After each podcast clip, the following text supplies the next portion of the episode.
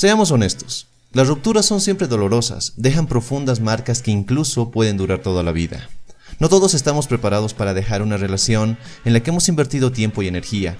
No todos tienen esa fuerza para dejar ir a alguien con quien realmente buscaban algo más serio. Y ese es el problema en muchos casos. Muchos hombres se aferran a una relación, o mejor dicho, a una mujer, y hacen de todo para recuperar lo que una vez tuvieron. Intentan resolver las cosas de cualquier modo, con todo tipo de promesas, lo que finalmente demuestra la desesperación y debilidad que tienen ante la codependencia hacia una mujer. Y de eso precisamente quiero hablar hoy contigo en este video. Una pareja no se separa de la nada o por motivos superficiales y simples, no. Una mujer te deja o tú la dejas por una simple razón, ya no sienten la misma conexión. Si vas más allá de una relación de una noche con una mujer, es porque dentro de ti sientes algo con ella que no sientes con otras mujeres, y ella lo siente también. Pero lo trágico ocurre cuando esa conexión se pierde o se oxida por descuidos o alejamientos. Es decir, una ruptura o separación no se da de la noche a la mañana, es un proceso constante de descuido.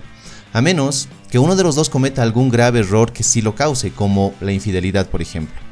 Cuando esto ocurre lo normal es terminar la relación, dejar ir a la otra persona y continuar. Pero esa es la teoría y muchas personas tienen conflicto con ello.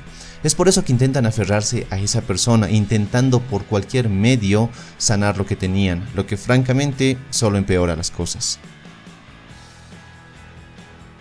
Ya lo has escuchado, pero no está por demás repetirlo. Aferrarte a una persona no es nada sano.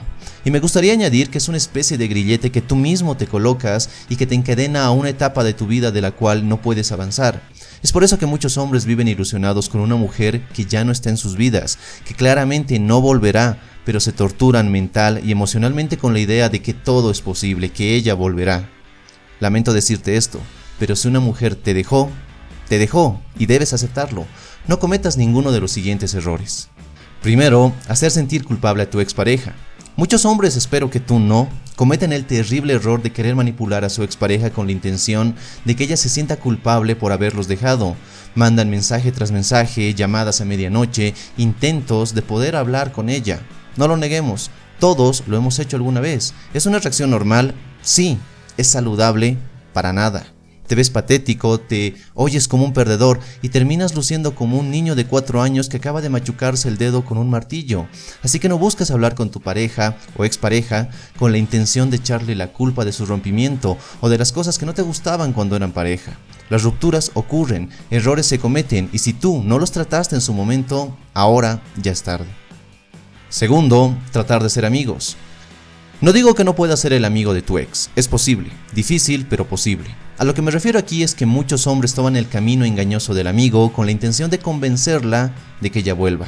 Tienes dobles intenciones, buscas un momento para hacer tu jugada, quieres demostrarle todo lo que ella está perdiendo.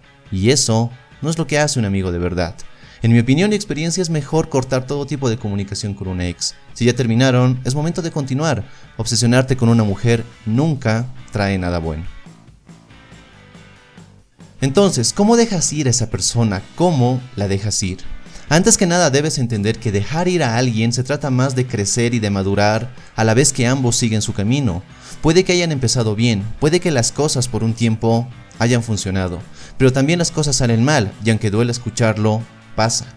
A lo largo del video te he explicado lo erróneo que es aferrarte a una mujer con la que las cosas no funcionan ni van a funcionar. Tan solo piensa en esto.